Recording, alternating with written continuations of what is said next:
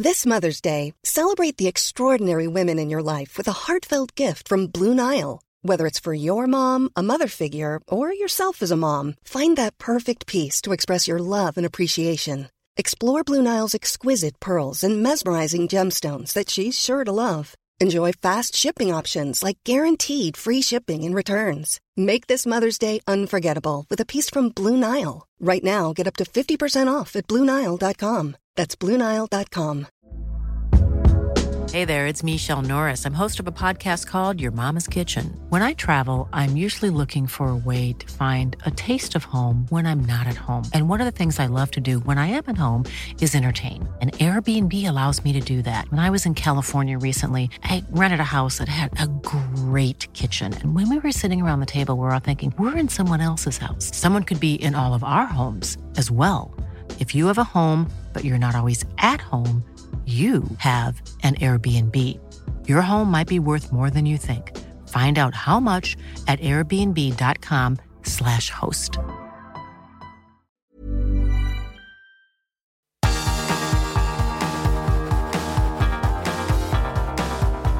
Universo Premier, tu podcast de la Premier League. Hola, ¿qué tal? Bienvenidos a Universo Premier. Les saluda como siempre Álvaro Romeo. Hoy a mi lado tengo a Manuel Sánchez. Es domingo, son las 4 y 46 de la tarde aquí en Inglaterra y en este momento se está disputando el partido entre el Chelsea y el Tottenham, que por el momento está, o Tottenham y Chelsea para ser más exactos, por el momento ese partido está con 0-0 en el marcador. Es eh, el partido que cerrará la jornada del domingo. Hasta ahora se han disputado los siguientes encuentros en la jornada 5 de Premier League. Newcastle 1, Leeds United 1, Wolverhampton Wanderers 0, Brentford 2, Burnley 0, Arsenal 1, Liverpool 3, Crystal Palace 0, Manchester City 0, Southampton 0, Norwich City 1, Watford 3, Aston Villa 3, Everton 0, Brighton and Hove Albion 2, Leicester City 1, West Ham United 1, Manchester United 2. Vamos a detenernos en ese partido. Y como les digo, en este momento el Tottenham y el Chelsea empatan a 0. Vamos a hablar de lo que ha dado de sí esta jornada 5, por supuesto también de la eh, triste eh, muerte de Jimmy Greaves, eh, goleador inglés histórico, anotador del fútbol inglés que ha fallecido a la edad de 81 años. Pero antes de eso, por supuesto, quiero saludar a Manuel Sánchez. Hola Manu, ¿qué tal? Hola, ¿qué tal?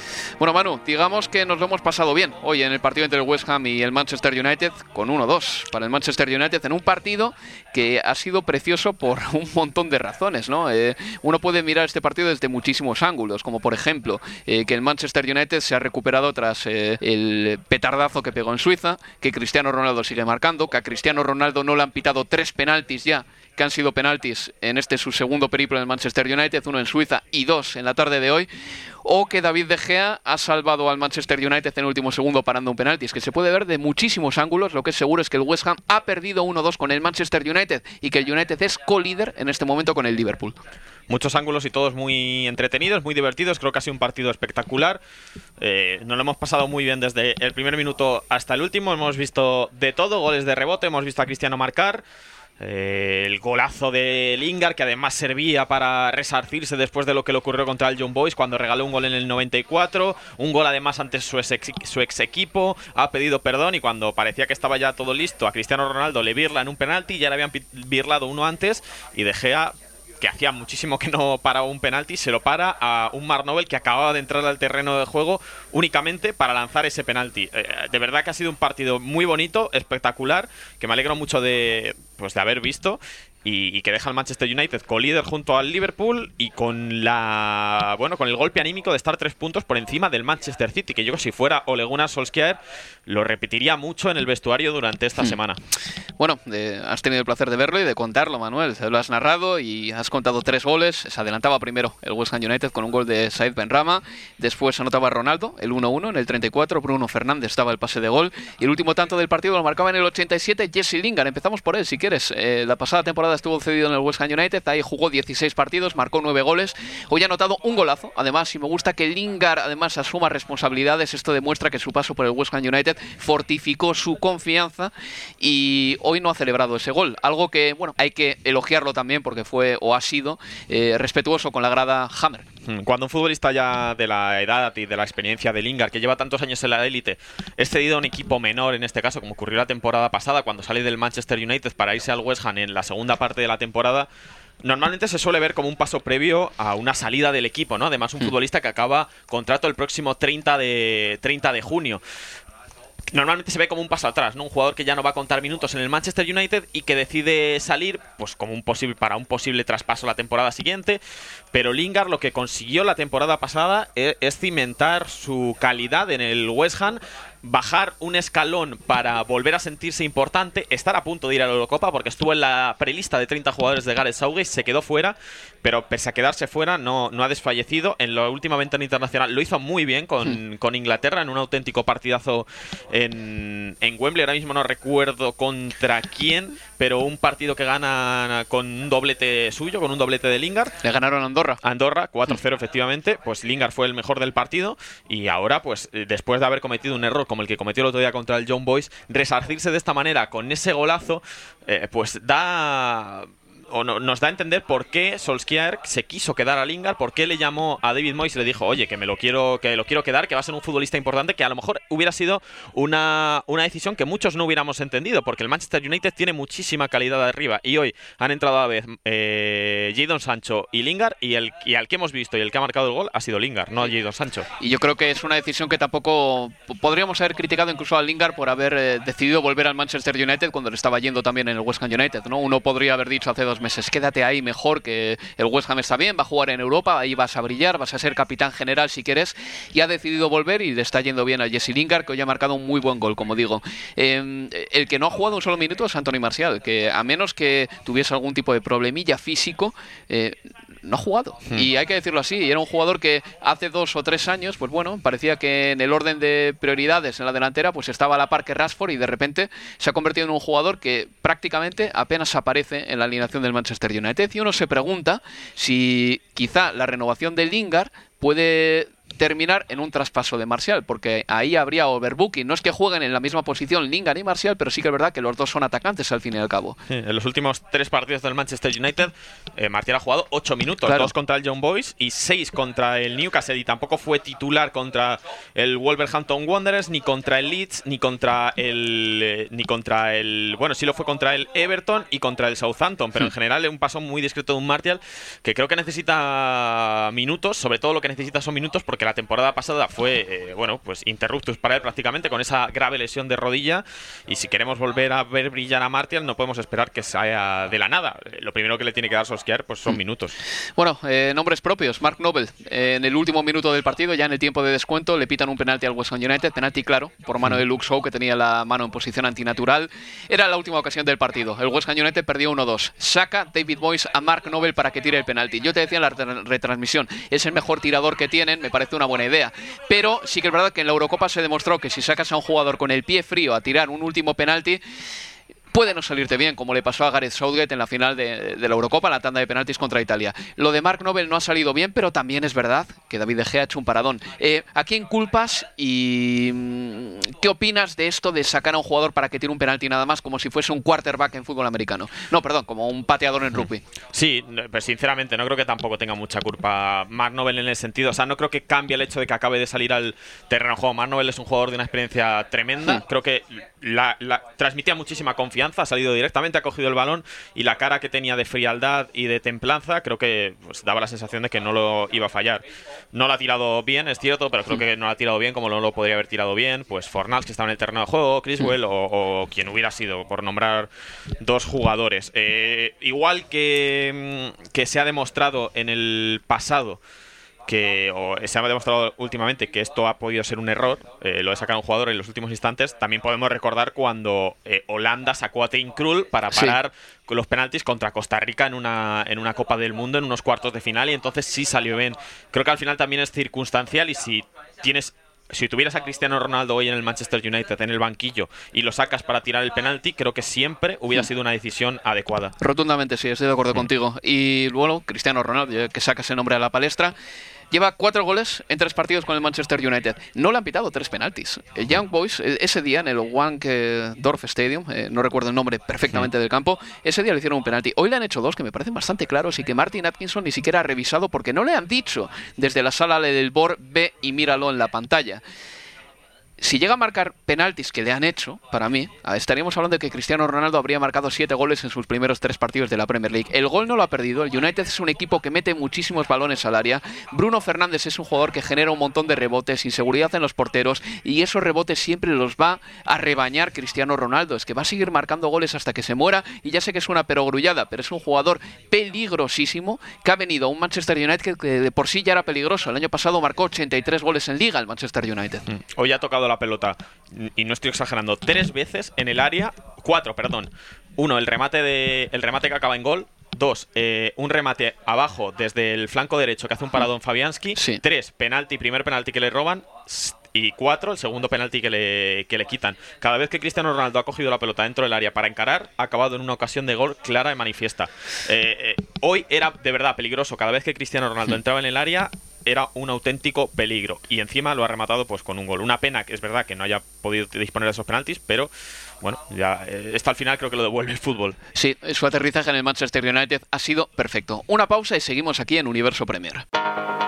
Universo Premier, tu podcast de la Premier League.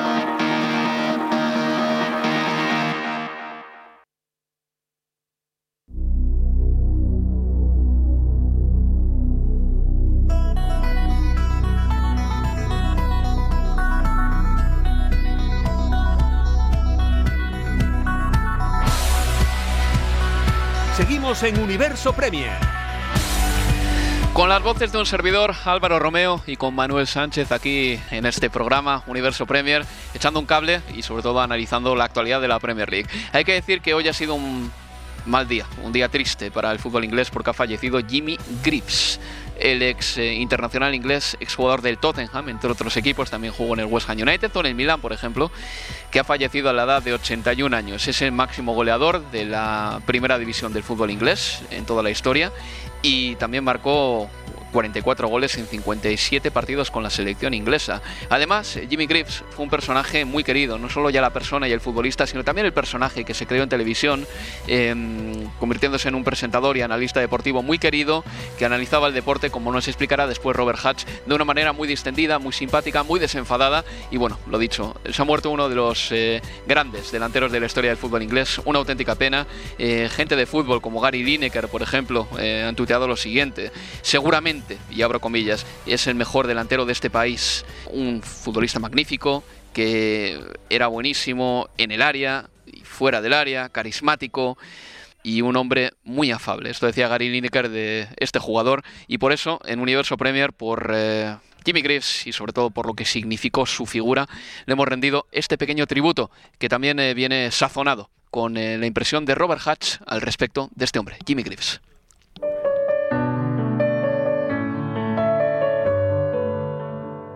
There's Dugan in England. And it must be it!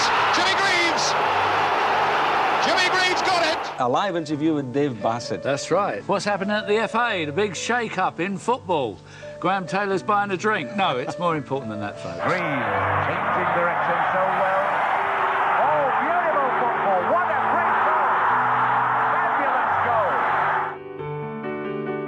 goal. Jimmy Greaves, un hombre del pueblo, un hombre de la calle, después de todos sus logros eh, dentro del campo, para una persona de, mi generación, de mi edad, fue más importante lo que hizo para la televisión y, la cobertura del fútbol. Cambió bastante, sobre todo durante los años 80, la forma de transmitir y hablar del fútbol, junto a Ian St. John, un escocés que, que jugaba también en Inglaterra. Entonces, para mí Jimmy Greaves significaba encender la televisión, ver su programa en el Canal 3, en ITV, y, que estuviera bromeando, que no se tomaba todo muy en serio como, como hoy en día. Nada de, vestirse con corbata, ni, ni, chaquetas, ni nada de eso. Muy, muy informal todo y, yo creo que ha contribuido bastante al fútbol en Inglaterra, no solo en el campo, sino fuera también. Anything can happen in a situation where you might still have two players and the goalkeeper between you and the goal and and you can duff one, it can go through one player's legs over the other fella's knee, goalkeeper can dive over it and it can roll over the line. and uh, it's a goal. On the other hand, you can hit it perfectly. First time, it'll bounce off the crossbar and come straight out of play. Uh, no goal certain until it's crossed the line. Y esa era la lección que nos daba, la lección de un consumado goleador que en su carrera aprendió eso, que en el área. Uno puede estar rodeado por dos defensas y con el portero eh, a quien batir. Y que a veces lanzaba un tiro y el balón salía rebotado y terminaba entrando. Y otras veces un delantero puede chutar el disparo de su vida, pega en el palo y queda en nada. Y decía que todo es incierto en el área. Era la lección que se llevaba Jimmy Greaves después de más de 300 partidos como profesional del fútbol. Un hombre mm, que era una bestia goleadora. Y no solo eso, rapidísimo, con un sentido de la oportunidad tremendo que cuando incursionaba a través de las defensas era muy difícil de parar también y con una decisión para ir hacia el gol pocas veces vista seguramente antes. Jimmy Greaves, un hombre que además digamos que marcó también tendencia y seguramente sentó las bases para que otros futbolistas después, eh, como Gary Lineker, terminasen en el mundo de los medios de comunicación y presentando, como por ejemplo Gary Lineker presenta Match of the Day y ha presentado también la Liga de Campeones en BT Sport. En definitiva, una leyenda, Manuel, que se va del fútbol inglés, una más. Sí, eh, a ver, poco puedo decir del Jimmy Grips. Futbolista porque no, pues obviamente nunca le vi jugar en directo, pero sí que se nota cuando una verdadera leyenda se marcha, se marcha de este mundo por, por, por cómo la gente habla de, habla de ella.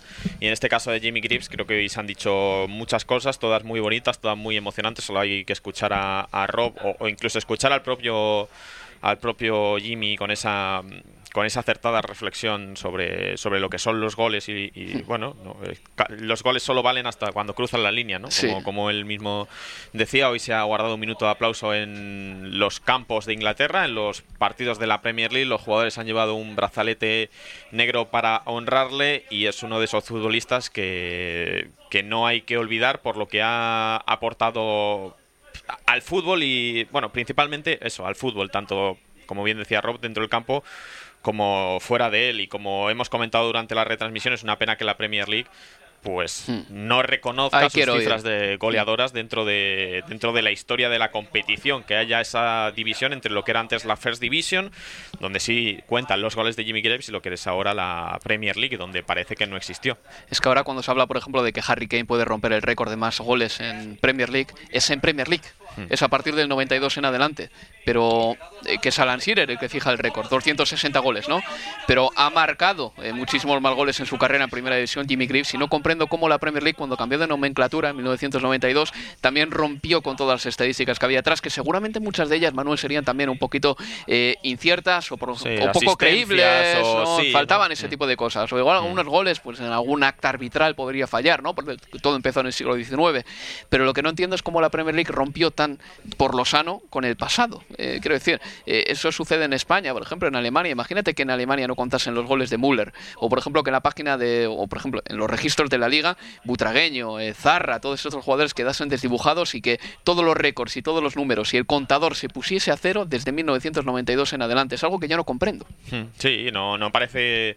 Lo piensas ahora y sería surrealista, ¿no? Que ahora dijeran que en España solo empiezan las estadísticas oficiales empiezan a partir del 2000 Sí. o del 2010 o, o de cuando sea, cuando se cambie la nomenclatura de, de la, de, la, de la Liga Española. Creo que no tiene ningún, ningún sentido hacer esa división. Creo que no le hace ningún bien a absolutamente nadie porque despreciar tu pasado cuando es un, un pasado glorioso en este caso, como es el de tantos jugadores que, que jugadores como Bobby Charlton, como Bobby Moore, no tengan no tengan Registro cabida, estadístico, ¿no? En la página de la Premier, sí. no- Sí. igual que no tiene sentido que hablemos del máximo goleador de la Premier League, pero luego tengamos que distinguir entre máximo goleador de la Premier League y máximo goleador de la Liga Inglesa. Claro. No, no tiene ninguna clase de sentido. Es como si en el momento en el que empezó a llamarse Champions League, la Liga de Campeones, pues todos los récords anteriores de la Copa de Europa se hubieran dejado de utilizar. Sí que creo que hasta cierto punto ha podido pasar también, ¿eh? Sí, no, bueno, sí, porque, sí. eh, porque mi Pero- respeto es al que pueda diferenciar la Copa de Europa en la Champions claro. League como, como aboga Mr. Chip tantas veces en Twitter. No, pero no, pero esa distinción tenía más sentido, Manuel, y déjame decirte por qué. Porque cuando empezó la Champions, no al principio, pero después de dos o tres años ya no la jugaban únicamente los campeones de liga, sino más equipos. Pero cuando pasó la de First Division en el 91 o en el 92 a llamarse Premier League en la 92-93, eh, el formato no cambió. Se seguía jugando con 20 o 22 equipos y eran los mismos equipos que habían estado el año pasado. Es que la diferencia entre la Copa de Europa y la Champions es que la Champions empezó a jugar ya con cuatro representantes de un país o tres o dos. Pero bueno, no tenemos muchos temas por delante ya, y nos quedan nada más que 50 segundos. Únicamente te pido una nota muy breve sobre el Manchester City que se dejó dos puntos en el Etihad contra el Southampton. Decepcionante. Decepcionante porque ya no solo que se dejara los puntos, sino que es que solo realizó un disparo a puerta en Hmm. todo el partido. Estuvo muy cerca de perder porque o de perder o de haberse metido en un buen lío porque a Kai Walker lo expulsaron y pitaron penalti a favor del Southampton. Lo que pasa es que luego el VAR lo revisó Hmm. y aunque consiguieron el gol de la victoria en el descuento, lo anularon por fuera de juego milimétrico de Raheem Sterling. Es un muy mal resultado para el Manchester City, que aunque venía de meter seis goles, pues se quedó sin ver puerta contra el Southampton. Pues Manuel ha salido un programa un poquito más temático sobre Jimmy Greaves, pero creo que ha quedado muy bien y de nuevo, pues eh, todas las condolencias para la familia del futbolista. Muchas gracias. Un abrazo, Álvaro. Y nada, esto ha sido todo. Escúchenos el jueves en el siguiente Universo Premier, amigos. Adiós.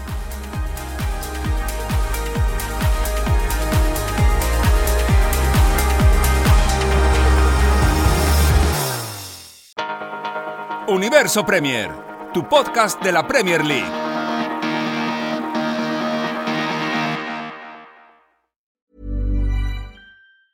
Hey, it's Danny Pellegrino from Everything Iconic. Ready to upgrade your style game without blowing your budget? Check out Quince. They've got all the good stuff shirts and polos, activewear, and fine leather goods, all at 50 to 80% less than other high end brands. And the best part? They're all about safe, ethical, and responsible manufacturing. Get that luxury vibe without the luxury price tag. Hit up quince.com slash upgrade for free shipping and 365 day returns on your next order. That's quince.com slash upgrade.